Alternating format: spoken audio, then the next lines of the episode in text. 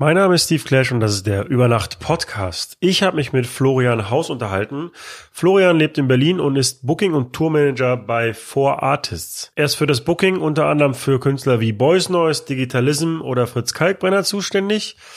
Und wer in Deutschland Justice oder David Getter buchen will, der wendet sich auch an ihn. Außerdem begleitet er in seiner Tätigkeit als Tourmanager die Fantastischen Vier oder Fritz Kalkbrenner auf Tour. Wir sprachen über seine Anfänge als DJ, sein erstes Praktikum bei For Artist und über das Booking-Geschäft. Wie immer der Hinweis, dass ihr meinen Podcast auch finanziell unterstützen könnt. Das geht über Patreon oder PayPal. Die Links wie immer in den Show Notes. Ich freue mich über positive Bewertungen bei iTunes und natürlich darüber, wenn ihr den Podcast weiterempfehlt. Und jetzt wünsche ich viel Spaß mit dem Gespräch mit Florian Haus. Stand die, das Wort Übernahme auch gleich im Raum und dann hatte Alex Richter mich gefragt, das war, da war ich 20, glaube ich. Irgendwie so, ja, 20, 20,5, irgendwie so, was ich denn mal, was das Ziel ist. Und dann habe ich wie aus der Pistole geschossen zu ihm gesagt, naja, es ist ganz klar, was das Ziel ist, sein Stuhl. Es war dann auch so, dass die Piloten dreimal den Landeanflug abbrechen mussten, weil sie, die, weil sie nicht mehr zur Bahn rübergekommen sind, weil sie so vom Wind weggedrückt worden ist. Und dann hat sich die Maschine auch quergestellt und dann gab es noch einen leichten Blitzeinschlag und so. Also das war alles, da war ich heilfroh, als wir irgendwie auf den Boden gekommen sind. Da habe ich danach dann auch erstmal einen Schnaps gebraucht. Das war alles andere als lustig.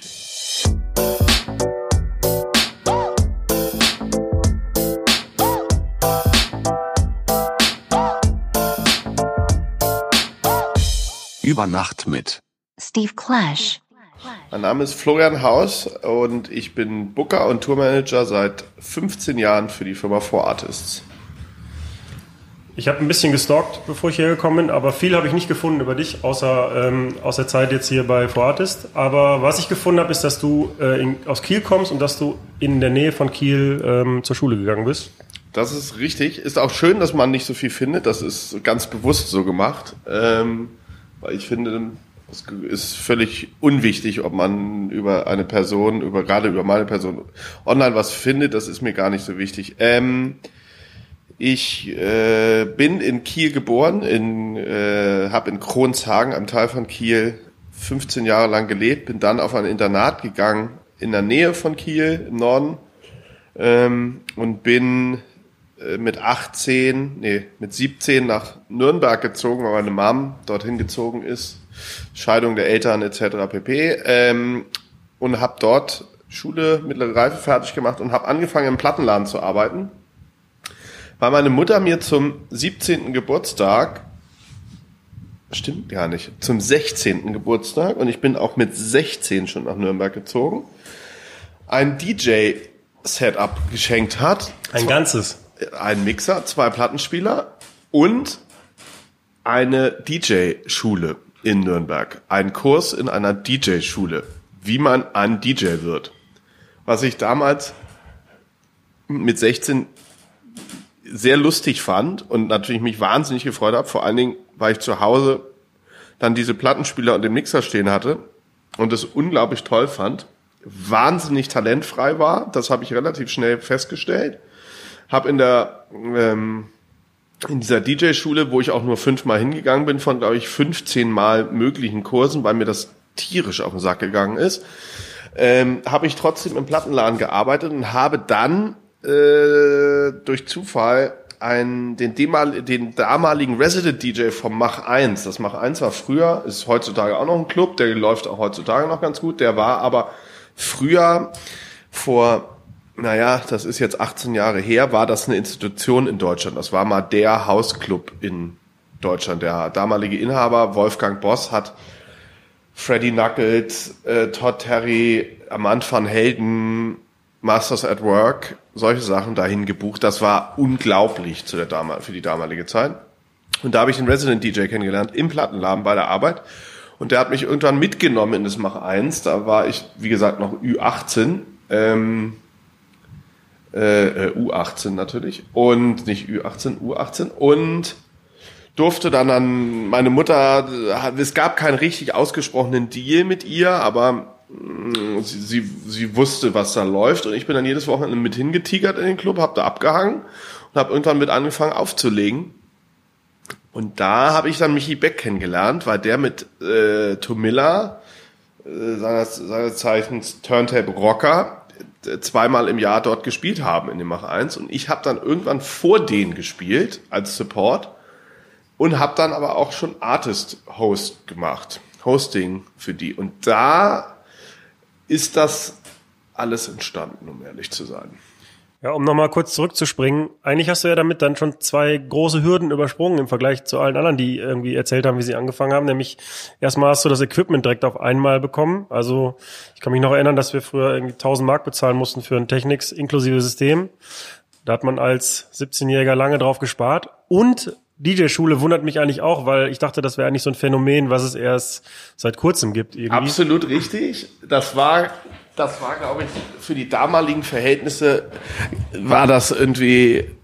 Ich habe auch im Nachhinein meine Mutter immer gefragt, wie sie das recherchiert hat und so. Und sie hat dann auch gesagt, naja, irgendwie, das war auch völlig selten. Es, es gab dann so eine DJ-Schule, aber auch der DJ-Lehrer, in Anführungsstrichen, das war, das war der totale Schwachkopf. Das hat überhaupt nichts mit dem Auflegen zu tun gehabt, aber es war halt eigentlich so eine Money-Making-Maschine. Ähm, ja, ich, da hast du absolut recht. Ich hab zwei, bin zwei Hürden übersprungen. Ich hatte Glück, dass ich das DJ-Setup äh, bekommen hatte. Meine Mutter hatte das irgendwo gebraucht, gut angeboten bekommen und hat, hat das dann hat da zugeschlagen, weil ich muss unglaublich nervig gewesen sein zu dieser Zeit und die in den Ohren gelegen haben. Und ich habe dann eine ich habe eine Ausbildung nach der mittleren Reife in Nürnberg begonnen als Groß- und Außenhandelskaufmann. Die hatte ich zu der Zeit, äh, war die noch voll in Gange, als ich Michi Beck kennenlernte. Und der das dann äh, alles immer schön säuberlich beobachtet hat und mich immer zweimal im Jahr gesehen hat und gefragt hat, wie es mir geht und was ich so tue und das alles verfolgt hat. Und dann mitgekriegt hat, dass die Ausbildung fast fertig war und dann mir zu mir sagte, naja, wenn du die Ausbildung bestanden hast und fertig und im Sack hast, dann meldest du dich mal bei mir. Vielleicht hab ich da was für, für, für dich. Gesagt, getan, ich hatte die Ausbildungspapiere in der Tasche und habe am gleichen Tag Michi Beck, damals gab es schon SMS, fällt mir gerade ein, logischerweise, eine SMS geschrieben, habe gesagt, ich habe das Ding in der Tasche. Und da hat er mir, das war an einem Mittwoch, und da hat er mir zurückgeschrieben, Montag, 9 Uhr Stuttgart, Praktikum, Fragezeichen. Werde ich nie vergessen.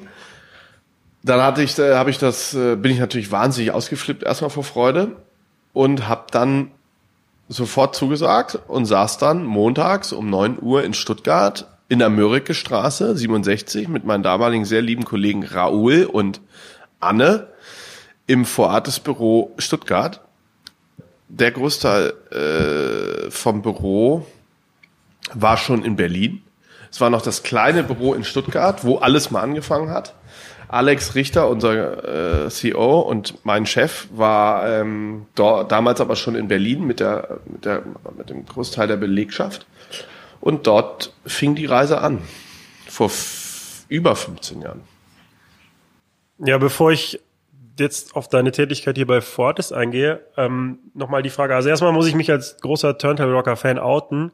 Vor allen Dingen in der Zeit, 2002, als sie noch ja, auch einer der ersten Acts war in Deutschland, die so Open Format gespielt haben, ja. die einfach von Oldschool Rap bis Prodigy irgendwie in einem Set alles verwurstet haben. Und das hat mich auf jeden Fall stark beeindruckt. Das ähm, war eine unglaubliche Zeit damals. Was da abgeht, wie die Partys damals abgingen. Ich, äh, ich hatte gerade, Michi Tomilla und ich sind sehr, sehr eng befreundet. Äh, man, man möchte fast beste Freunde sagen. Und ich bin nach wie vor auch, wir hatten jetzt gerade Turtlebrocker Jubiläum. Ähm, und zwei Shows, Zürich und Stuttgart. Es war unglaublich. Aber da haben wir natürlich auch viel drüber nachgedacht oder ge gelacht drüber, wie das früher war, das, was da abging zu der Zeit von Classic und Smile, von den Alben von Turntable Rocker. Das war, hat war unglaublich, was in diesen Clubs in Deutschland und Schweiz-Österreich abging. Ja, also das, was die 2002 gemacht haben, beeinflusst eigentlich mein Auflegen heute noch so, weil ich das so beeindruckend fand, wie man dann auch, wie kreativ man halt irgendwie auch so die Musikstile irgendwie miteinander verbindet. So ich, aber was ich, worauf ich eigentlich hinaus wollte, ist, dass die ja auch eine musikalische Entwicklung durchlebt haben und dann irgendwann sich nur noch auf elektronische Musik konzentriert haben. Ähm, Gilt das auch für dich? Also hast, als du angefangen hast, hast du dann auch eher Richtung Hip-Hop gespielt oder wie ist so dein musikalischer Geschmack? Mm, der musikalische Geschmack ist sehr breit gefächert bis heute. Ähm, es ist von klassischen Sachen und viel Klaviersachen, die ich abends zu Hause höre, um einfach ein bisschen loszulassen und auch äh, locker zu werden oder runterzukommen, höre ich hauptsächlich elektronische Sachen, aber auch Hip-Hop-Sachen. Ähm, höre auch zum Leidwesen vieler meiner Kollegen, es gibt eine, meine Lieblingsband hat, trägt den Namen Coldplay, der eine oder andere schon mal gehört. Ähm, zum Leidwesen meiner Kollegen höre, gibt es Phasen, wo ich das sehr oft höre. Ähm, besonders meine. Ich sehe zustimmendes Nicken im Raum. Besonders meine charmante Kollegin Evelyn, die mir äh, gegenüber sitzt, die mich, wenn ich in Berlin und im Büro bin, von neun bis 18 Uhr ertragen muss. Ähm, die kennt, ohne dass sie Coldplay-Fan ist, kennt die jeden Track von Coldplay und auch alle Platten und alles. Ähm, aber hauptsächlich höre ich elektronische Musik viel, weil ich mich damit sehr viel mit beschäftige allgemein, aber auch Hip-Hop und ja, ich bin da sehr, ich bin sehr offen für Musik. Ich höre sehr viel Musik. Lass uns das so mal sagen. Und das trifft auch zu auf die Musik, die du von Anfang an aufgelegt hast? Also Coldplay ja. und Hip-Hop? Nee, ich habe früher im Mach 1 habe ich Hip-Hop, richtig Hip-Hop aufgelegt. Ich habe mich, wenn du Michi Beck fragst, was die der erste Eindruck von mir war oder wie er sich was an sich an was er sich erinnern kann, sagt er immer rote Fubu Mütze, rote, roter Fubu Trainingsanzug und dann irgendwie weiße Jordan Schuhe und Hip Hop und so Nas, ganz viel Nas gehört und Gangster und viele Sachen von Guru und so. Also nicht wenig deutsche Sachen, aber sehr viel, sehr viel einfach Ami-Rap gehört zu der Zeit. Und Biggie und Tupac und so irgendwie Puffy, alte Puffy-Platten. Also das war irgendwie, ja. Der, der, der Plattenladen, in dem ich gearbeitet hatte, hieß auch Hotspot Record Store. Von DJ Polik geführt. Der ist immer noch aktiv in Nürnberg. Nicht nur in Nürnberg, der ist deutschlandweit, europaweit zum Teil sogar, glaube ich, aktiv noch. Und das Hauptding war Hip-Hop, keine Frage. Und dann ist das aber, dann ist das, ist das umgeschwenkt. Auf meinem Interesse dran, basierend. Und dann bist du als 17-jähriger Praktikant. Nee, ich war schon 18. Oh, als 18-jähriger Praktikant. Ähm, in Stuttgart hast du im Vorortesbüro gesessen am ersten Tag und hattest du irgendeine Vorstellung davon, was ein Booker macht? Eine grobe Ahnung oder war ja, das so? ich hatte eine grobe Ahnung, weil ich durch das durch die Arbeit im Mach 1 auch mit Booker Kontakt, Booking-Leuten zu tun hatte. Ich hatte mit Raoul damals auch wegen Turntable Rocker zu tun oder ich habe in Nürnberg dann mal eine T4-Tour-Tour gemacht. Das war Tiefschwarz mit Turntable Rocker zusammen. Was eine großartige Tour übrigens damals war. Ähm, aber ich hatte natürlich unterm Strich gar keine Ahnung, was ein Booker wirklich macht oder was der Beruf ist, der Job ist. Natürlich hatte ich auch noch nicht überhaupt keinen Schimmer, was ein Beruf, was der Job von der Tourleitung, Tourmanagement, äh, das sind ja auch noch Jobs, die ich ausführe, mache. Das ist dann ja alles viel später dazugekommen. Aber ich saß damals im Stuttgarter Büro, werde das nie vergessen. Und Raoul sagte zu mir, du hilfst mir jetzt mal bei DJ Friction, Robbe, also Afrob, massive Töne und Frankie Kubrick. Da später dann, glaube ich, Karibik Frank. Oder war es erst Karibik Frank und dann Frankie? Da bin ich mir gar nicht so sicher. Ich recherchiere das und dann kommt das in die Show Notes. Genau. Ähm, und da hilfst du mir jetzt mal. Ja, dann habe ich ihn angeguckt und habe gesagt, ja cool, aber wie helfe ich dir da? Ähm, naja, und dann beginn das, begann das alles. Dann hat er mir das Handwerk gezeigt, hat mir von, auf, von der Pike auf alles gezeigt. Ähm, das muss man wirklich sagen. Und dann habe ich relativ schnell gemerkt, dass es genau das ist, was ich immer machen wollte. Dass es genau mein Ding ist, dass dieses, äh, das ist einfach blöd gesagt, aber was heißt blöd gesagt? Es ist einfach mein Traumberuf. Es ist bis heute mal mehr, mal weniger. Ähm, das hat sich dann aber so entwickelt. Dazu kam dann aber auch, habe ich auch sehr schnell gemerkt, dass ich nicht ein klassischer 9-to-5 Büro-Job-Mensch bin. Das bin ich nicht. Ähm, ich bin einfach ein Mensch, der unglaublich getrieben ist. Ich bin ein Mensch, der unglaublich gerne reist ähm, und es auch liebt, auf Tour zu sein. Heutzutage ist es aber eher so, dass ich jetzt, weil das bisschen zu extrem äh, gemacht worden ist von meiner Seite die letzten sechs Jahre, weil ich mal bin der Agent von Fritz Kalkbrenner auch der weltweite und habe ihn zu unglaublich vielen Shows begleitet um die ganze Welt. Das war eine ganz tolle, unglaublich spannende, super Zeit. Die ist auch lange noch nicht vorbei, aber ich nehme mich da zurück, äh, weil ich merke, dass ich mehr Privatzeit in Berlin brauche und aber auch mehr Zeit im Büro brauche, weil das Team so groß geworden ist. Ähm, die Abteilung heißt, äh, meine Abteilung heißt Team Disco, das ist die elektronische Abteilung hier in der, äh, in der Booking-Agentur for Artists. Wir sitzen hier zu ähm, fünft mittlerweile. Und es ist einfach, wir merken alle als, also ich merke natürlich, sage ich mal, als der, der das Team führen soll oder auch tut, wie wichtig es ist, wenn wir mehr Zeit zusammen haben, wenn ich auch hier bin. Natürlich kommunizieren wir sehr viel jeden Tag per E-Mail oder Evelyn und ich telefonieren wir auch, wenn ich nicht im Büro bin oder in einer gleichen Zeitzone sind, telefonieren wir einmal am Tag, machen Updates. Aber ich merke einfach, wie wichtig es ist, dass ich hier bin. Und deswegen reduziere ich die Shows, wo ich mit auf Tour sein muss, aufs Minimum aktuell. Gab es mal einen Punkt, wo du gedacht hast, ich meine, wo du gedacht hast, ich wäre gerne vielleicht doch lieber DJ geblieben und würde das ähm, irgendwie fokussieren? Ich meine, du hast jeden Tag ja mit den Gagen zu tun und das sind ja Künstler, die auch schon eher höhere Gagen kriegen. Hast du dir mal gedacht, ja, Künstler wäre es vielleicht auch gewesen? Ich hatte letztens was ganz sehr, sehr Lustiges. Ähm, ich vertrete, wir vertreten unter anderem seit sehr vielen Jahren David Guetta auch für Deutschland. Und ähm, das ist eine gewachsene, lang, langjährige Partnerschaft mit ihm ähm, und seinem Management und seiner Agentin in England. Und meine Schwester, die von Gagen keine Ahnung hat und das interessiert sie auch nicht wirklich, aber natürlich weiß sie viel durch meinen Job und so. Und dann hat sie letztens gesagt, sie letztens zu mir gesagt, ach, sowas wie David Getter, das hättest du mal machen müssen. Dann hättest du keine Sorgen mehr im Leben. Dann habe ich gesagt, naja, wenn das mal so einfach wäre, hat sie gesagt, naja, aber so ein DJ sich da ein bisschen hinstellen und ein paar Knöpfe drücken, das hättest du doch auch gekonnt. Da musste ich sehr lachen. Ähm, da habe ich zu ihr gesagt, ja, das ist ja so ganz einfach ist es natürlich in der Tat nicht. Gerade bei David Guetta, der alles selbst auch produziert, ist das schon auch was anderes. Aber Spaß beiseite, es ist, ich hatte letztens irgendwann mal, wurde ich gefragt, ob ich für irgendeine Jubiläums-Revival-Party mal wieder auflegen möchte. Naja, das lassen, lassen wir mal lieber. Ich komme gern vorbei und auf ein Getränk, aber. Es fehlt dir nichts. Es fehlt mir nicht. Ich mache jetzt mal kurz Name-Dropping, damit der Hörer so ein bisschen das Gefühl kriegt, wofür du verantwortlich bist.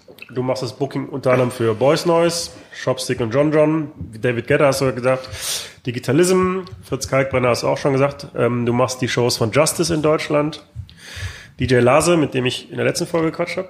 Moonbootica und Turntable Rocker, um mal ein paar zu nennen. Um ein paar und alle, zu nennen. die das, das in Deutschland wollen, müssen an dir vorbei sozusagen. Das ist so. Ähm, genau. Ähm, wie ging es denn weiter? Also du hast das Praktikum dann bei Fortis absolviert und hast Blut geleckt. Bist du dann sofort übernommen worden oder wie ging es weiter? Ich habe sofort Blut geleckt. Ich habe, also ich habe sofort gemerkt, dass es genau das ist, was ich, glaube ich, für meinen Rest, für den Rest des Lebens machen möchte. Und dann hatte ich ein äh, im Nachhinein ein legendäres Gespräch mit äh, unserem äh, CEO Alex Richter in Berlin damals, wo ich dann, das werde ich nie vergessen, das war ein Großraumbüro for Music for Artists zusammen. Damals wurde noch geraucht im Büro. Das heißt, es hat gestunken in diesem Großraumbüro. Das kann man sich nicht vorstellen. Ah, sorry, wenn ich dich unterbreche, nur kurz zur Erklärung. Also For Music und For Artist. For Music ist das Label. For Music ist das Label, beziehungsweise war das Label der Fantastischen Vier. Das haben sie verkauft an Sony, vollständig. Die Firma For Artist gehört den Fantastischen Vier hauptsächlich. Plus äh, der Manager Bär und Alex Richter sind die Shareholder. Ähm, ähm, und damals war eben For Music und For Artist noch unter einem Dach in einem Großraumbüro. Und das werde ich nie vergessen. Das war Wahnsinn. Du bist da reingekommen und hast erstmal die Nikotinfaust gekriegt. Und dann saß ich bei ihm im Büro bei Alex Richter und war natürlich wahnsinnig aufgeregt und das erste Mal in Berlin und dann Praktikum und Übernahme und dies und das. Das war dann stand die, stand die, das Wort Übernahme auch gleich im Raum und dann hatte Alex Richter mich gefragt, das war, da war ich 20, glaube ich, irgendwie so, ja, 20, 20,5, so, was ich denn mal, was das Ziel ist. Und dann habe ich wie aus der Pistole zu, geschossen zu ihm gesagt, naja, es ist ganz klar, was das Ziel ist, sein Stuhl. Und Hast da hat die Aussage bereut in dem Moment oder war das komplett nee, selbstbewusst? Das war so komplett selbstbewusst. Das war auch genau das, was ich gefühlt habe. Das ist auch bis heutzutage immer noch genau das, was ich fühle. Das muss das Ziel sein. Das Ziel muss sein, eine irgendwann CEO einer Konzertagentur zu sein. Ob es vor Ort ist, ist was auch immer, das steht auf einem anderen Blatt. Aber es ist für mich das Ziel, irgendwann CEO zu einer, einer Konzertagentur zu sein. Ich bin noch sehr jung, ich bin 35, ich habe noch einen relativ langen Weg zu gehen. Ähm, aber das war damals lustig. Alex Richter ist durchgedreht vor Lachen, fand das unglaublich lustig, fand es im Nachhinein aber echt cool, hat er gesagt. Er meinte, das war, hat ihn so geplättet, dass ich das wie aus der Pistole geschossen habe, ihm einfach ins Gesicht gehauen habe. Und dann habe ich, war ich in der glücklichen Situation, dass ich einen Arbeitsvertrag bekommen habe von Alex Richter, der bis heute Bestand hat. Der wurde jetzt wurde mal geändert, beziehungsweise mal verlängert. Also der war noch nie befristet, aber der wurde jetzt mal ein bisschen angepasst, weil sich die, die Arbeitstitelbezeichnung von Junior Booker zum Booking Agent zum Senior Agent bisschen verändert hat. Per se ist es alles das Gleiche. Nur der Name hat sich ein bisschen geändert, weil das in unserem in unserem Beruf oder in unserem Genre oder wie auch immer man das in unserer Szene man das so macht. Ähm, ansonsten hat sich gar nichts geändert. Außer dass ich zweimal umgezogen bin mit der Firma schon. Wir sind jetzt in unseren neuen Räumen, die auch schon Evelyn, wie lange sind wir schon hier? Zwei Jahre? Warte mal. Wie lange sind wir hier im Mehringdamm? Wir sind seit vier Jahren schon wieder hier. Ich denke immer noch, das sind zwei. Vorher äh, gab es noch ein Berlin im Büro? Nein, es gab noch äh, drei. Noch in Berlin. Ja, es gab das Büro in der Arnstraße für. Da saß ich dann anscheinend zehn Jahre oder neun. Das war dann aber die letzten Jahre schon hatte das asiatische Arbeitsverhältnisse. Das war wie so Liegebatterie, alle zusammen und alles laut. Ich, da, es kommt dazu, wo wir gerade beim Thema laut sind, dass ich, ähm, dass dadurch bin ich nicht unbedingt beliebter bei meinen Kollegen, ähm, ein sehr lautes Organ habe. Das heißt, ich telefoniere sehr, sehr laut. Das ist, äh, dafür werde ich gehasst in dieser Firma. Das ist aber so. Äh, ich bin halt so ein Schreihals Evelyn, glaube ich, ist schon halb taub. Oder sie blendet das so gut aus, dass sie, weil sie sitzt mir anderthalb Meter gegenüber oder zwei und kriegt auch den ganzen Un Unsinn mit, der da läuft. Wenn hier Podcasts aufgenommen werden zum Beispiel. Wenn Podcasts aufgenommen werden oder auch alles andere Wahnsinnige. Aber Evelyn hat nur ganz selten, muss ich muss ich sagen, was mich unglaublich erstaunt, hat nur ganz selten Tage, wo sie sagt, ey Flo, kannst du bitte mal ein bisschen leiser sprechen oder telefonieren? Ich halte es nicht aus. Und es ist im Privaten arbeite ich da auch dran, dass ich einfach probiere, leiser zu sprechen und mich auch, wenn ich mich freue, auch nicht völlig durchdrehe und rumschreie. Das wird besser, aber es ist ein Prozess. Wo du es gerade sagst, gibt es manchmal noch Momente, wo du gerne aufspringen würdest, rumschreien und dich ja. freuen? Ja. Ich nehme an, weil dann im Vertragsabschluss gut gelaufen ist. Ja. ja. Es gibt viele, also es gibt, ich lerne, dass es, ähm, ich lerne, dass es auch im Privaten ganz tolle Sachen gibt. Lass uns das mal so sagen. Ich habe das Private sehr, sehr viele Jahre zurückgestellt. Ähm, sehr, sehr intensiv zurückgestellt. Ähm, und arbeite an der, an der Front auch proaktiv und merke, dass es unglaublich tolle Sachen gibt, die mich unglaublich erfreuen. Und es gibt aber nach wie vor auch im Jobleben, auch nach all der Zeit und auch nach allem, was man schon gesehen hat oder was schon gelaufen ist, und es sind natürlich schon auch sehr tolle Sachen gelaufen, gibt es immer noch wieder Sachen, wo du, wo man sich einfach, wo du vor Freude aufspringen und schreien möchtest, ja. Oder durchs Büro rennen möchtest und schreien. Aber das tue ich nicht, weil ich sonst vielleicht eine Flasche an den Kopf geworfen kriege. Das heißt, du bist nach dem Gespräch mit Alex Richter und nach dem Arbeitsvertrag, dann hast du auch direkt in Berlin angefangen? Oder Ich war noch kurz in Stuttgart. Ich glaube noch ein halbes Jahr in Stuttgart oder ein Dreivierteljahr. Und dann wurde das Stuttgarter Büro zugemacht.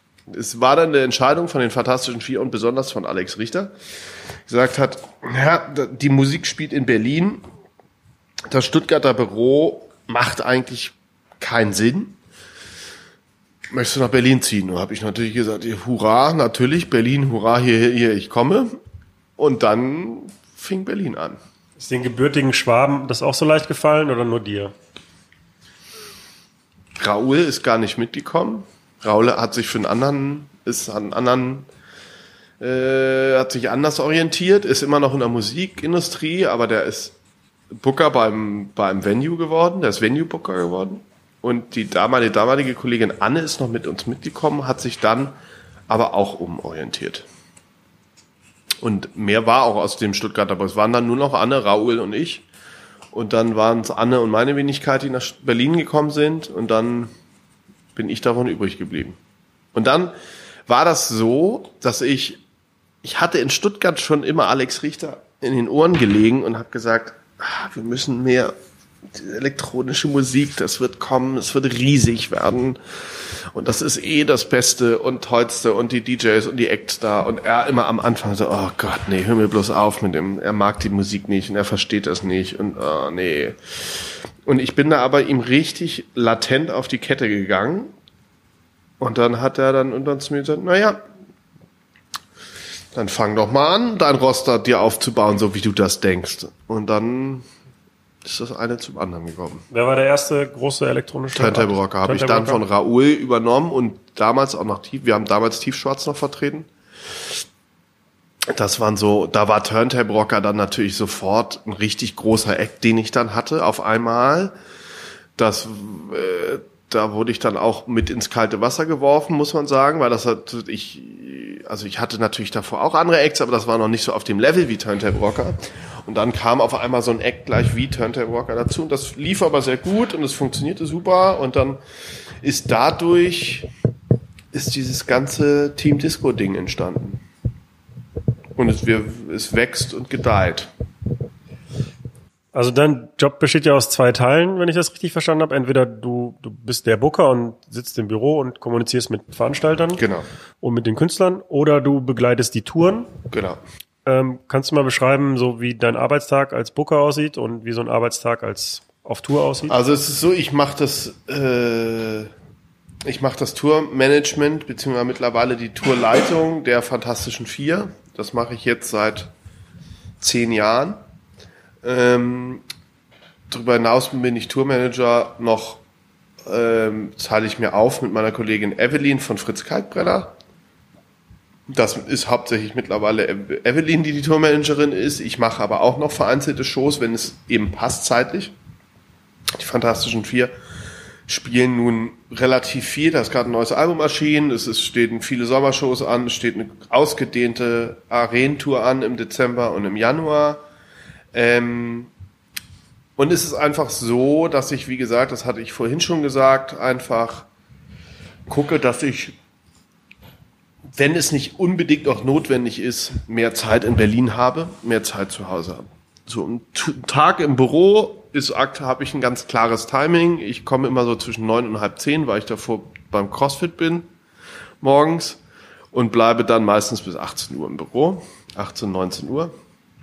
Ähm, arbeite aber auch sehr oft abends noch weiter, weil natürlich äh, Agenten, die in LA arbeiten oder sitzen, mit dem Zeit, mit der Zeit, mit dem Zeitunterschied, für, da ist es dann natürlich für den Deutschen erst ab 18 Uhr interessant.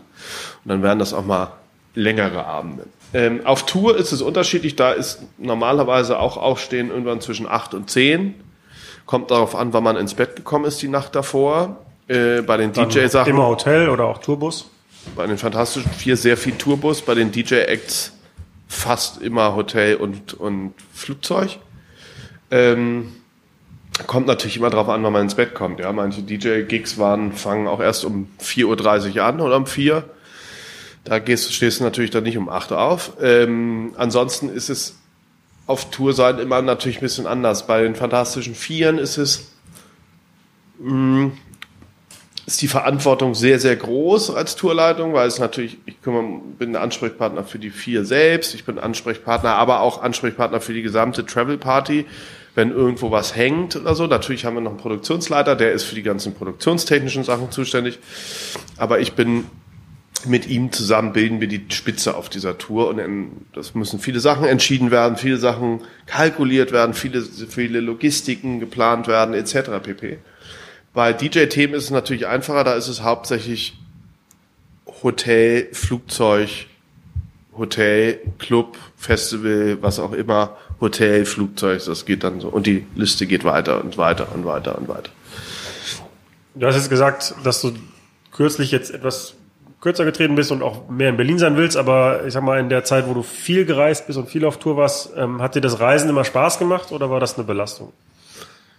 Es hat immer Spaß gemacht. Es gab Phasen, wo es keinen Spaß gemacht hat. Das sind die Phasen, wo du Wochen nicht in Deutschland bist oder zu Hause bist und dann gibt's Probleme oder es gibt familiäre Sachen oder du, du, vermisst die Freundin oder du hast vermisst deine Freunde oder das ist du hast wenig Schlaf, dann hast du Zeitzonenunterschiede, dann hast du Jetlag-Sachen. Da gibt's natürlich Phasen, wo du wo du keinen Bock hast und wo es dir keinen Spaß bringt. Aber das sind dann immer ist dann so ein Tag und danach ist auch wieder alles in Ordnung und dann geht's weiter. Und es ist, es war ein straffes Programm die letzten sieben Jahre. Das, ich habe es mal hochgerechnet. Also ich war in den Jahren 2012 bis 2016 habe ich, glaube ich, fast 400 Shows betreut. Das ist nicht wenig. Wenn jetzt eine Anfrage reinkommt für einen Künstler oder für einen DJ, dann bist du ja quasi so der Gatekeeper irgendwie und du entscheidest ja auch erstmal, ob das überhaupt eine Show ist, die irgendwie in Frage kommt für den Künstler und dann denke ich mal, hängt die Gage ja auch ein bisschen ab davon, wie groß ist die Veranstaltung, wie kommerziell ist die Veranstaltung, wie, wie wichtig ist die Show für den Künstler. Korrigiere mich, wenn ich falsch liege. Absolut richtig. Ähm, und das heißt wahrscheinlich, es gibt bei, bei erfolgreichen großen Künstlern wahrscheinlich Shows, die halt, da wissen die Künstler gar nichts von, weil die nie von dir kommuniziert werden, weil die direkt abgeblockt werden. Aber wie generell entscheidest du das? Oder gibt es vielleicht auch manchmal Sachen, die halt richtig schlecht bezahlt sind, aber wo einfach, oder die sind kleine, kleine Venues, aber wo es einfach mega cool ist und wo du sagst, hier, guck dir das doch mal Absolut. an. Absolut. Es ist so, äh, je nach Act natürlich. Wenn, sage ich mal, also es gibt, man muss sehr, sehr vielschichtig. Es gibt natürlich die Sache, dass viele Privatanfragen kommen. Ja, das ist, es gibt in der Tat Sachen, dass Künstler von uns natürlich auch auf privaten Events spielen. Also das ist sogar sehr, sehr üblich. Das sind dann aber meistens richtige Corporate Events. Das heißt Firmen feiern, Jubiläum, Weihnachtsfeiern etc. pp. Das gibt's aber auch alles auf dem privaten Sektor. Das heißt, wir haben auch schon private Hochzeiten gespielt oder so. Das sind aber natürlich dann, besonders wenn es große Acts sind, merke ich relativ schnell in den Anfragen, ob das Leute sind, die das anfragen und wissen, was das kosten wird oder das ob, oder ob da richtig Budget dran ist oder ob es einfach so ist, ich mache mal eine Geburtstagsparty äh, in meinem Garten und ich kann David Getter kommen. und kann David Getter kommen und ich habe 1000 Euro. so, das merke ich relativ schnell da äh, äh, fängt dann die erste, das erste Aussieben an. Und dann ist es einfach den, das ist einfach mein Job und mein Handwerk, was ich ansetze, um zu gucken und im Vorfeld abzuklopfen, wie verbindlich ist das? Hat der Veranstalter oder der, die Person, die anfragt, Erfahrung in unserem Geschäft? Wenn ja, welche Künstler schon gemacht? Äh, wie groß waren die Shows? Ähm, wie ist der auf der Sponsoring-Seite aufgestellt? Dann frage ich im Zweifelsfall, höre ich mich um über Veranstalter, mit denen ich noch nie gearbeitet habe, ob andere befreundete Agenten die ihn kennen. Gibt es gute, schlechte Erfahrungen, etc. pp. Bis der Künstler das Offer vorliegen hat, vergeht relativ, nicht viel Zeit, aber vergehen relativ viele E-Mails und Telefonate, weil ist sehr, es wird sehr viel abgeklopft erst, ich, ähm, bevor ich das, das Angebot weitergebe. Außer ist ein Veranstalter natürlich, mit dem, ich, mit dem wir seit Jahren gut arbeiten. Da ist das einfach Anfrage, Datum, die meisten Clubs in Europa kennt man selbst, kenne ich selbst, sogar sehr, sehr viele ausländische Sachen, also Asien, Amerika, Nordamerika, Südamerika, Australien etc. Da kann ich, äh, kenne ich, sage ich mal, 80 Prozent. Deswegen ist es natürlich auch gut, dann kann man da mitreden. Aber es, es ist natürlich, und die Erfahrung, die Erfahrung, ähm, die man durch, über die, durch die Jahre hat, merkt man natürlich relativ schnell, ob die Anfrage äh, ernst zu nehmen ist oder nicht ernst zu nehmen ist.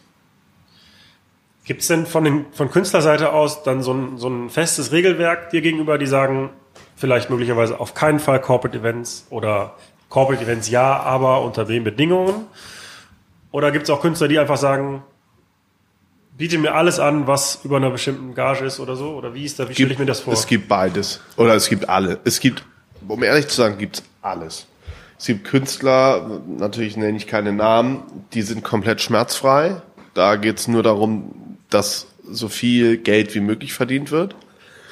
Ähm, die sind aber auch nicht ganz schmerzfrei. Die würden jetzt nicht für die AfD spielen. Das würden sie nicht tun. Wenn ich einen Künstler hätte, wo ich weiß, dass er für die AfD spielt, wäre er nicht mehr unser Künstler. Das ist ganz klar.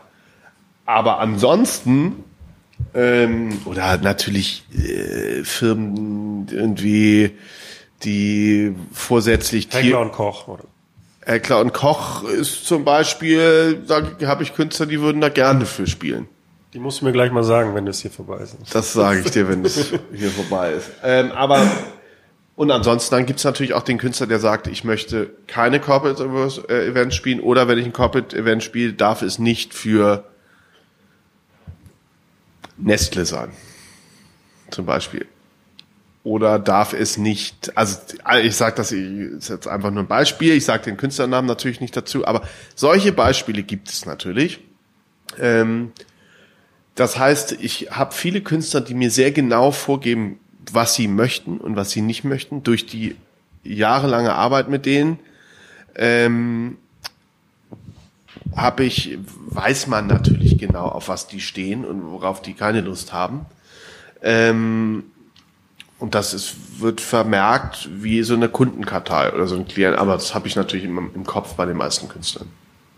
Gibt es dann auch so Sonderregelungen, dass sie sagen, okay, ja, ich mache Corporate Event, aber dann darf nicht mein Name auf dem Plakat stehen oder ja. dann ist es so ein ja. Überraschungseck? Genau. Am liebsten ist es für die, die Künstler lieben natürlich das best, das einfachst verdienteste Geld ist natürlich, wenn du ein Corporate Event spielst, ohne, äh, ohne jegliche Kommunikation. Sprich, es darf nicht auf der Einladung stehen, es darf einfach nirgendwo auftauchen. Der Künstler ist einfach ein Überraschungsgast, spielt 75 bis 90 Minuten, es kriegt keiner mit, es ist keine Presse vor Ort, alle sind glücklich. Das ist natürlich das, der entspannteste Weg. Fällt dir gerade mal so ein Beispiel ein von so einer ganz absurden Anfrage oder irgendwelchen kuriosen Anfragen, die sich häufen? So ja, privaten? da gibt's sehr viel. Ähm,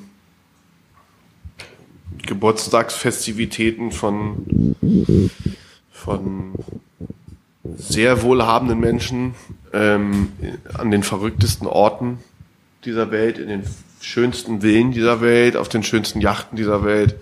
Das gibt's alles. Weihnachtsfeiern von großen DAX-Konzernen gibt's auch. Ähm, es gibt auch Geburtstagsfeiern für 50 Leute von auch unglaublich wohlhabenden, prominenten Leuten, die andere, die sich Bands einladen und Acts einladen, das äh, gab's alles schon, ja. Jetzt könnte man ja provokant sagen, okay, du hast dir jetzt eine Position erspielt, wo du Künstler hast, die sind halt hochpreisig, die sind, ähm, die sind berühmt. Ähm, und jetzt jemand, der den Booking-Job nicht kennt, könnte ja meinen, okay, der setzt sich jetzt hier hin vors Telefon, wartet. Es wird auf jeden Fall jemand anrufen, weil die Künstler wollen gebucht werden. Dann, dann sagst du einen hohen Preis. Äh, der wird dann vielleicht nochmal um fünf Prozent runtergehandelt und, und du kassierst deine Fee und gut ist. wow, ich bin rich. So, ist es so.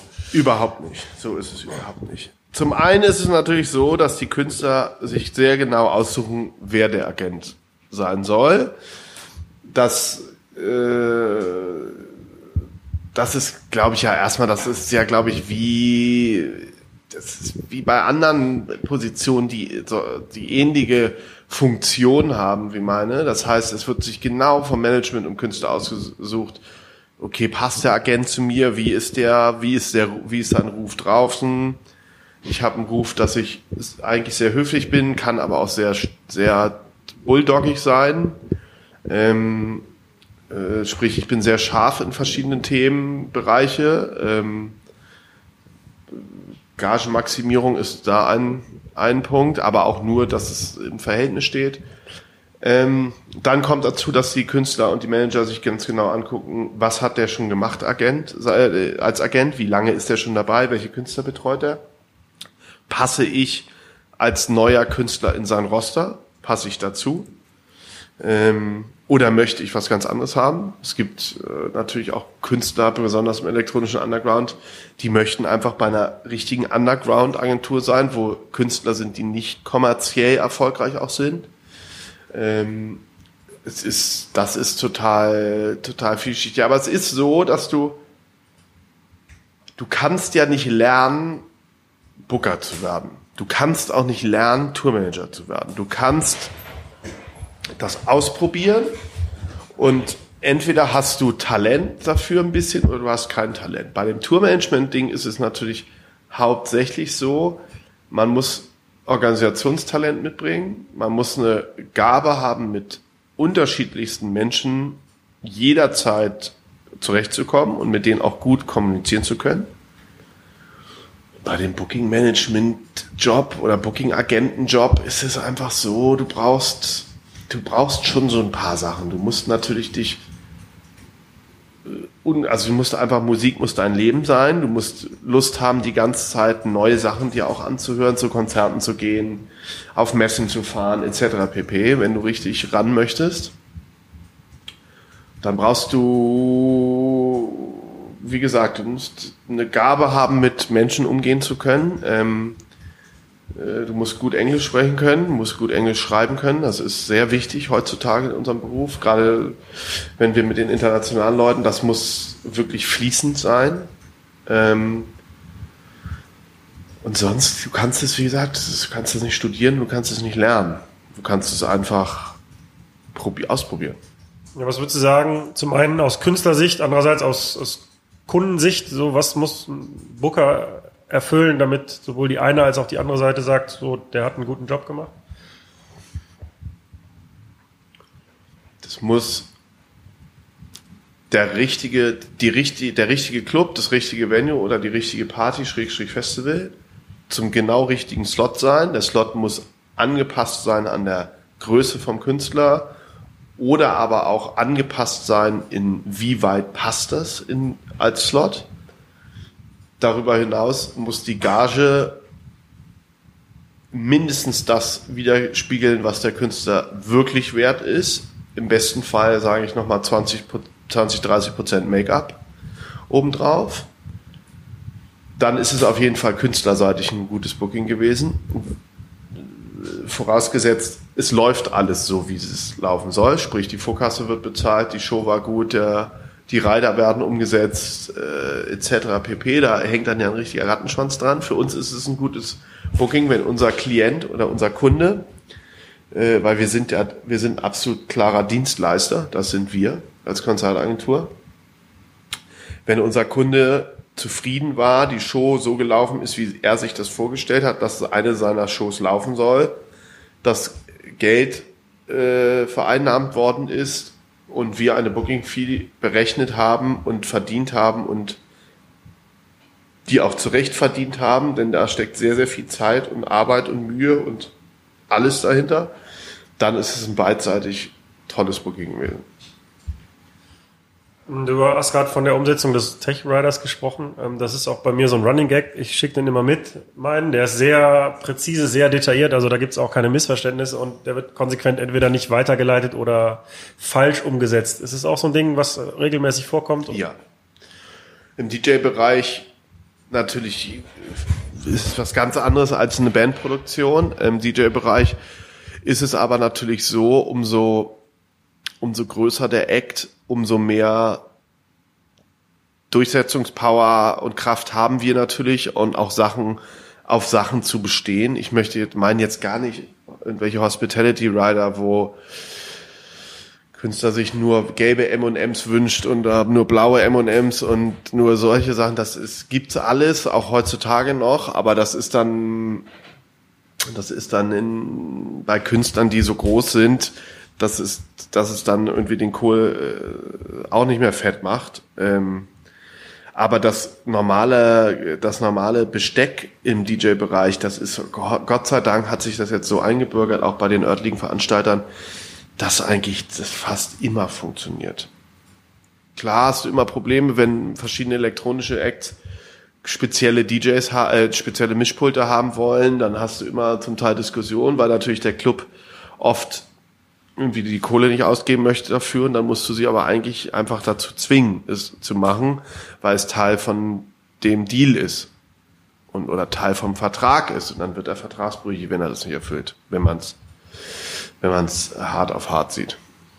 Ja, das ist dann für einen Außenstehenden manchmal schwer vorstellbar, ja, weil man denkt, na, der legt ja eh nur zwei Stunden auf und dann kann er halt mal den anderen Mixer nehmen, aber man stellt sich jetzt mal so einen Bürojob vor und keine Ahnung, irgendwie der Tisch ist einen halben Meter höher, so und du hängst mit dem Kind drunter und musst jetzt den ganzen Tag irgendwie so ist es. so als plumpes Beispiel und als Künstler kannst du ja nur irgendwie dein dein Können entfalten, wenn die Umstände halt richtig sind und das ist manchmal schwer vorstellbar für Leute, die sagen wir mal, nicht, nicht aus der Branche kommen oder so. Absolut. Und es ist so, ich, ich habe kenne viele DJ, DJ äh, Acts oder auch Freunde von mir, die spielen im Jahr 120, 130, 140, 150 Shows. Sprich, jeden zweiten und dritten Tag. Weltweit. Irgendwo. Diese, die, die bestehen einfach auf ihren Technical Riders, auf ihre Sachen, damit sie sich nicht darum auch noch einen Kopf machen müssen, damit sie wissen, dass das technische Setup immer gleich ist.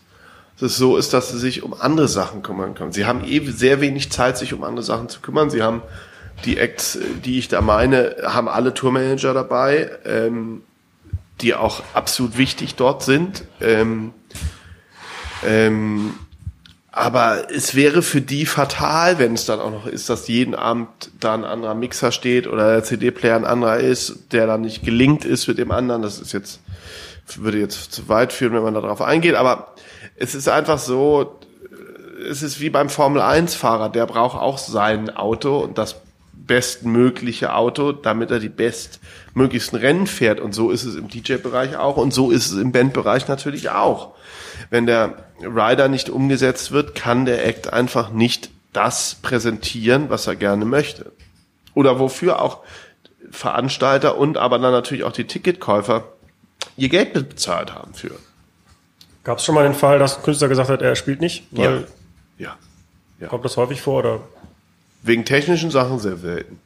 Eher wegen Vertragsbruch beziehungsweise Nicht-Einhaltung von Zahlungsbedingungen. Da kann das mal öfter vorkommen. Ähm, umso größer der Künstler wird, umso strikter oder klarer sind die Zahlungskonditionen. Die meisten im elektronischen Bereich haben 100 Prozent einige Wochen Vorkasse, Vorshow. Es gibt auch Künstler, die haben 100 Prozent Vorkasse, bevor überhaupt ein Ticket verkauft werden darf. Das ist aber die, das ist nicht die Regel, muss man sagen. Aber dass Gigs nicht stattfinden, weil der Technical Rider nicht erfüllt wird, das hast du nicht oft. Aber es passiert. Du betreust ja ein sehr breites Spektrum an Künstlern, obwohl du ja dich auf Team Disco spezialisiert hast, aber muss man denn jeden Künstler gleich mögen, um das gut machen zu können? Du musst dem, also musikalisch mögen, ich jetzt nicht als Mensch.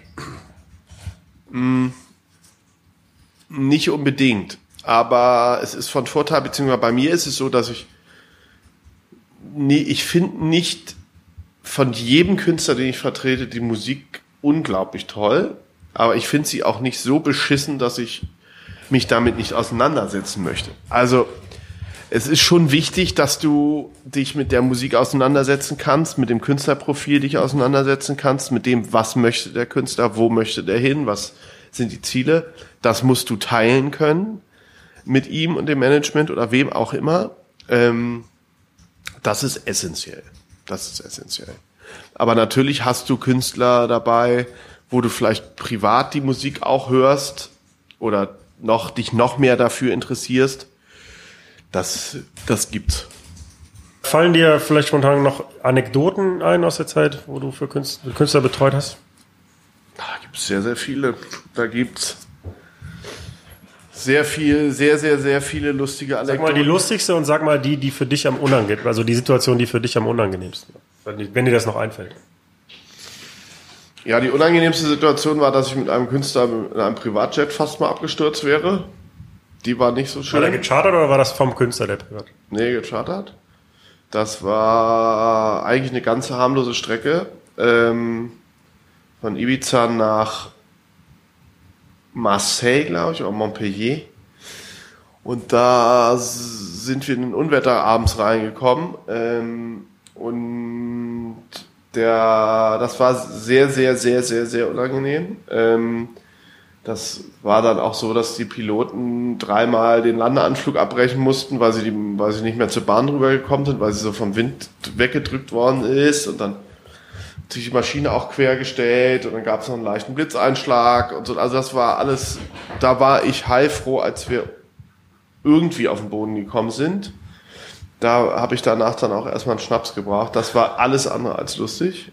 Ähm, das war nämlich in der Tat wirklich richtig eng. Das haben die Piloten danach uns auch gesagt. Das war verdammt eng, da hätte auch richtig was schiefgehen können. Ähm, das war, ist eine nicht so schöne Sache und ansonsten gibt es natürlich unglaublich viele lustige Anekdoten von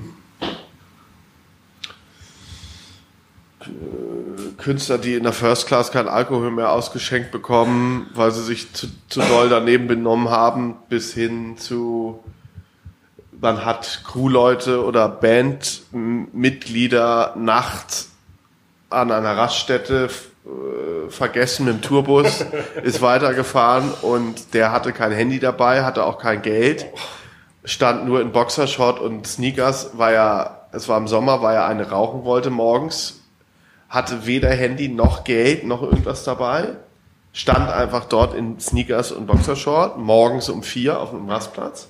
Wann ist das aufgefallen? Na, ihm ist es sehr schnell aufgefallen, aber er konnte ja keinen erreichen. Nee, ich meine, wann ist dem Rest das aufgefallen? Eine Stunde später. Oh. Ja, und dann konnten wir den natürlich nicht erreichen, weil das Handy lag im Tourbus. Und naja, das war auf jeden Fall sehr, sehr amüsant. Und ach ja, es gibt natürlich unglaublich, es gibt wahnsinnig viele Geschichten, die alle mal lieber bei mir bleiben. Und die behalte ich alle mal lieber für mich. Wir sprechen gleich nochmal, wenn ich hier auf Stopp gedrückt habe. Ja. Eine, eine Frage noch, jetzt fällt sie mir nämlich wieder ein, was ich eben fragen Ja. wollte, die du so detailliert beantworten kannst, wie du möchtest. Ähm, wenn du jetzt Gagen kalkulierst, also ich vermute einfach mal, es gibt pro Künstler eine gewisse Range und ähm, dann machst du das wahrscheinlich abhängig davon, wer bucht, was für eine Veranstaltung und so weiter. Aber ähm, ja, was ist so die Strategie? Also klar, Maximierung, aber Nicht nur, absolut nicht. Es kommt eben, man muss genau einschätzen können, wo steht der Künstler gerade. Ähm, das ist das, ist das A und O. Du musst eine klare Einschätzung, eine realistische Einschätzung haben und das ho ho hoffentlich teilst du diese Einschätzung mit dem Künstler und mit dem Management. Du hast natürlich auch oft, dass du sagst, dass du es da und dort ansetzt und das Management dich völlig entgeistert anguckt und sagt, also nee, das ist ja nun irgendwie, stimmt der hinten und vorn nicht und der müsste eigentlich das Fünffache an Geld kriegen. Dann hast du natürlich schon mal ein Problem. Ähm, aber ansonsten guckst du, dass du natürlich das Maximale rausholst für den Künstler, aber es eben auch so ist, dass du, dass es für einen Veranstalter auch, es, es ist ja immer ein Leben und Leben lassen. Es bringt nichts, wenn du die, wenn du den Veranstalter auspresst wie eine Zitrone und der Künstler hat, hat eine kleine Gewinnmaximierung in dem Jahr oder allgemein gesehen, dann ist der Künstler zwar zufrieden, aber die Veranstalter sind ja weg irgendwann, weil die sterben aus, weil die verdienen, verlieren immer mehr öfter Geld, besonders im Clubbereich ist es wirklich Deutschland, Schweiz, Österreich, aber überall in Europa. Es gibt unglaublich wenige Clubs, den, die regulär gut laufen. Ähm, sehr viele tun sich unglaublich schwer, weil es auch einfach das Problem ist, dass, dass, überan, dass es natürlich ein Überangebot gibt. Ja, ähm, dazu kommt, dass viele Künstler einfach jedes Jahr mehr Geld verdienen möchten. Die Clubs sich das entweder nicht mehr leisten können, beziehungsweise die Gewinnspanne so eng geworden ist, dass das, oder das Risiko ist so hoch, dass die das Risiko nicht mehr eingehen wollen, die Veranstalter. Oder sie haben Pech und haben zwei Veranstaltungen mit Künstlern, wo du eigentlich davon ausgehen musst, dass die Bude auseinanderbricht. Tut es dann aber aus irgendwelchen Gründen nicht. Da gibt es viele Gründe für. Und dann hast du ja gleich ein Problem. Dann hast du gleich eine Schieflage mit deinem ganzen Club oder mit wem auch immer, äh, was auch immer. Das heißt, wichtig ist zu erkennen, in welcher Phase ist der Künstler gerade. Ist es vielleicht schlauer, mit dem Künstler zu reden, sogar im Zweifelsfall auch dem Veranstalter zu sagen, komm, ich komme dir entgegen, ich will, dass das eine langjährige Partnerschaft. Ich habe die meisten Veranstalter von mir, die wichtigsten, mit denen arbeite ich zum Teil seit 15 Jahren zusammen. Ja, da gibt's nicht so viele, weil viele leider äh, hops gegangen sind oder also hops jetzt nicht, Gott sei Dank nicht persönlich, sondern geschäftlich hops gegangen sind. Ähm, aber es gibt eben auch ganz viel gewachsene Partnerschaften. Und das basiert auf Vertrauen. Und es basiert darauf, dass nicht eine Seite von dieser Partnerschaft probiert, den anderen die ganze Zeit konstant über den Tisch zu ziehen. Ich meine, ein Effekt könnte ja zum Beispiel sein, durch eine permanente ähm, Steigerung der Gage, dass vielleicht der Künstler dann zwar mehr Geld verdient, aber vielleicht so ein bisschen dieser Kunstaspekt der ganzen Sache verloren geht, weil man halt nur noch auf kommerziellen, großen, gesponserten Veranstaltungen spielt und nicht mehr in den, in Anführungsstrichen, coolen kleinen Läden oder so. Absolut. Das haben wir natürlich im Bandbereich noch viel mehr als in dem ganzen elektronischen DJ-Zirkus, sage ich mal. Da ist es natürlich aber auch so, dass ich ganz klare Anweisungen habe, bekomme, beziehungsweise mit den Künstlern erarbeite, war, also dass man eben auch nicht für alles für Geld macht. Es ist eben auch wichtig und es ist eine Kunst und das musst du auch lernen, Nein zu sagen, zu sagen, egal wie viel Geld es dort gibt, das spielst du aus strategischen Gründen einfach nicht. Punkt aus Feierabend. Und das sind harte Entscheidungen zum Teil. Das verstehe ich auch. Wenn ein Künstler, der, sage ich jetzt mal, im mittleren vierstelligen Bereich spielt, auf einmal ein Angebot kriegt für, für äh, im mittleren fünfstelligen oder endfünfstelligen Bereich, natürlich ist das viel Geld und natürlich juckt dir das in der, im Finger. Und so, das steht alles außer Frage und das teile ich auch. Und am Ende des Tages hat der Künstler das letzte Wort oder das Management und der Künstler haben das letzte Wort, nicht wir. Wir sind Dienstleister. Wir probieren das Bestmögliche für unseren Kunden zu, äh, zu erreichen. Wir geben einen Rat ab natürlich. Wir geben, sagen, das und das sehen wir, das könnte die Entwicklung sein, das sollte man machen, das sollte man vielleicht nicht machen. Am Ende des Tages entscheidet das der Künstler. Es ist seine Karriere, es ist nicht unsere Karriere. Wir begleiten die Karriere, wir bauen die Karriere im besten Fall auf und begleiten die, und begleiten die Karriere dann bis zum Karriereende. Das ist das, das ist äh, das, was, was auch unsere Firma vor Artist auszeichnet. Uns zeichnet aus, den ganzen Weg zu gehen mit dem Künstler. Von Anfang an bis zum Ende. Ähm, letzte Frage zum Booking. Kann es auch mal sein, dass ein Künstler vielleicht über die Zeit dann an Wert verliert, weil vielleicht seine Musik nicht mehr populär ist oder weil er gerade kein Album raus hat und wo du dann in der Situation bist zu sagen, pass mal auf, du hast bisher immer so eine Gage gekriegt, aber ich sehe das gerade nicht auf dem Markt und absolut. Also dass du erklären dem Künstler erklärst, dass der absolut, Wert absolut. Ähm, das ist hat hast du immer mal wieder, ähm, dass du eben auch dass du Phasen hast in einer Karriere, wo auch ein Künstler mal zwei Schritte zurück macht, zwei Schritte runter geht die Treppe. Dann ist es wichtig, dass du dem Künstler, dass du mit dem Künstler nach wie vor die gleiche Sprache sprichst, dass du eine Strategie entwickelst. Okay, ist mal ein Album, hat nicht funktioniert. Er hat einfach das Album gemacht, was er machen wollte, was der Künstler zu der Zeit gefühlt hat, was er machen wollte. Wie viele Beispiele haben wir davon in der, ganzen, in der gesamten Industrie? Jeder Künstler hat fast ein Album oder eine Kampagne, die mal entweder auf der Stelle stehen bleibt oder mal die Leiter ein bisschen weiter runter geht. Das ist, ich möchte jetzt nicht sagen wellenförmig bei einer Karriere, aber auch das gibt wellenförmige Karrieren, aber du hast immer auch Phasen, wo es einfach anders läuft als die Kampagne davor. Da musst du einfach A, cool bleiben, B, überlegen genau, was sind die nächsten Schritte und den offenen Dialog suchen mit dem Künstler und dem Management und einfach auch klar, das sind natürlich Sachen, die musst du dir über die Jahre erarbeiten und auch wie redest du dann mit welchem Künstler oder wie redest du dann überhaupt mit dem Künstler, wenn diese Phase eintritt. Da muss man sehr vorsichtig sein, weil natürlich äh, viele der Acts haben auch sehr ausgeprägte Egos. Das kann ich mir absolut vorstellen, dass es auch sehr unangenehm sein muss. Da musst du aufpassen, genau wie du da rangehst oder was du sagst. Da muss, ist es einfach genau, es ist äh, strategische Kriegsführung. Ja, du musst dir genau überlegen, du musst dir die Schritte genau überlegen. Du musst dir genau überlegen, wann sagst du wem was, in welcher Deutlichkeit etc. pp. Aber das kommt, die Erfahrung kommt durch die Jahre. Eben weil man sich natürlich auch manchmal die, die, die Hände und die Schnauze verbrannt hat bei manchen Sachen. Das gehört dazu. Es gehört einfach dazu. Es gehört auch da, also ich will jetzt nicht sagen, dass es dazu gehört, aber es gehört in meiner, nach meiner Auffassung von unserem Beruf eben auch dazu, dass du auch mal viele unangenehme Phasen mit dem Künstler hast, dass man Meinungsverschiedenheiten hat, dass man sich sogar, wenn es im Zweifelsfall, dass man sich trennt, wenn man merkt, es ist beidseitig abgenutzt. Man darf nicht vergessen, es gibt auch viele, die arbeiten mit ihrem Agenten oder mit Management 10, 20, 30, 40 Jahre zusammen. Das ist wie eine Ehe. Da gibt's gibt's auch Phase, wo du dich verbal auf die Fresse hauen möchtest. Ähm, das hast du in diesem Job auch.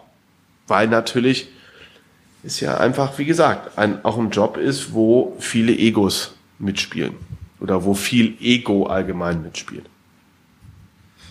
Normalerweise frage ich am Ende den Gast immer ähm, über seine Zukunft und wie es mit ihm weitergeht. Im Grunde hast du es ja schon beantwortet. Du wirst den Stuhl von Alex Richter übernehmen eines Tages. Das ist eine schwierige eine Fangfrage. Aber vielleicht kannst du ja beschreiben, was äh, deine Ziele bis dahin noch sind, bis du den Laden übernommen hast. Oder ab da, je nachdem kannst du. Ich, kannst wie gesagt, dass ich diesen Laden übernehmen werde, steht völlig in den Sternen. Aber natürlich möchte ich die nächsten 15 Jahre diesen Schritt gehen und irgendwann mal CEO von einer Konzertagentur sein. Das kann ich mal, das lassen wir mal so stehen. Das steht außer Frage. Und bis dahin ganz normal beruhigt weiterarbeiten, seinen Job machen, seinen Job so gut machen, wie es überhaupt nur geht. Und nicht abstürzen mit dem Privatjet. Und nicht abstürzen mit dem Privatjet. Das ist richtig. Ähm, vielen Dank, dass du dir Zeit genommen hast. Sehr gerne. Und äh, ich verabschiede mich. Tschüss. Ciao. Das war das Gespräch mit Florian Haus von 4Artist. Vielen Dank für die Aufmerksamkeit. Und noch eine kleine Anmerkung in eigener Sache. Wir sind am 20. Juni auf der Kieler Woche in Kiel und werden dort eine Podcast-Folge live auf einer Bühne aufzeichnen. Ich werde dort unter anderem mit Visavi sprechen. Wenn du eine Frage an Visavi hast, schick mir die Frage gerne an hello@übernacht.cool oder an unsere Social Media Kanäle und ich stelle sie dann, sofern es die Frage ins Konzept passt, gerne am 20. Juni auf der Kieler Woche. Und für alle anderen Fragen oder Kritiken und Anregungen schickt mir auch gerne eine Mail an hello@übernacht.cool und an unsere Social Media Kanäle. Schreibt fleißig iTunes Bewertungen und empfehlt uns weiter. Vielen Dank für die Aufmerksamkeit und vielleicht gefällt dir ja noch Folge 28 mit DJ Lasse. Ja, also ich hatte ähm, Zivildienst und das war damals noch 15 Monate, glaube ich. Ich meine, ja, 15 Monate. Und ähm, ich war Hausmeister und hatte praktisch irgendwie so den grauen Kittel an und den Besen in der Hand. Und äh, dann hatte ich dann mit meinem Chef, der, der, der war auch musikaffin, also der hatte ne, so eine eigene Band und dem konnte ich so ein bisschen erklären und der hat mich dann immer halt so, also halt ein Auge zugedrückt und meinte dann so, pass auf, komme aber morgens, weil ich muss dann irgendwie so zum Flughafen oder so und dann wurde ich abgeholt, also den Kittel ausgezogen um zwei und dann kam halt so ein dickes Auto von unserer Agentur und dann bin ich da eingestiegen und zum Flughafen gefahren und dann morgens früh wieder dann da angefangen als Hausmeister. Und am DJ-Pult war auch ein Telefon. Ja, und du konntest halt vom Auflegen auch mal, wenn jetzt, was weiß ich, hübsches Mädel war, hast du mal an Tisch 4 angerufen. Hey, was willst du denn hören? Das gab's auch. Das hat, das hat aber meistens der Jens gemacht.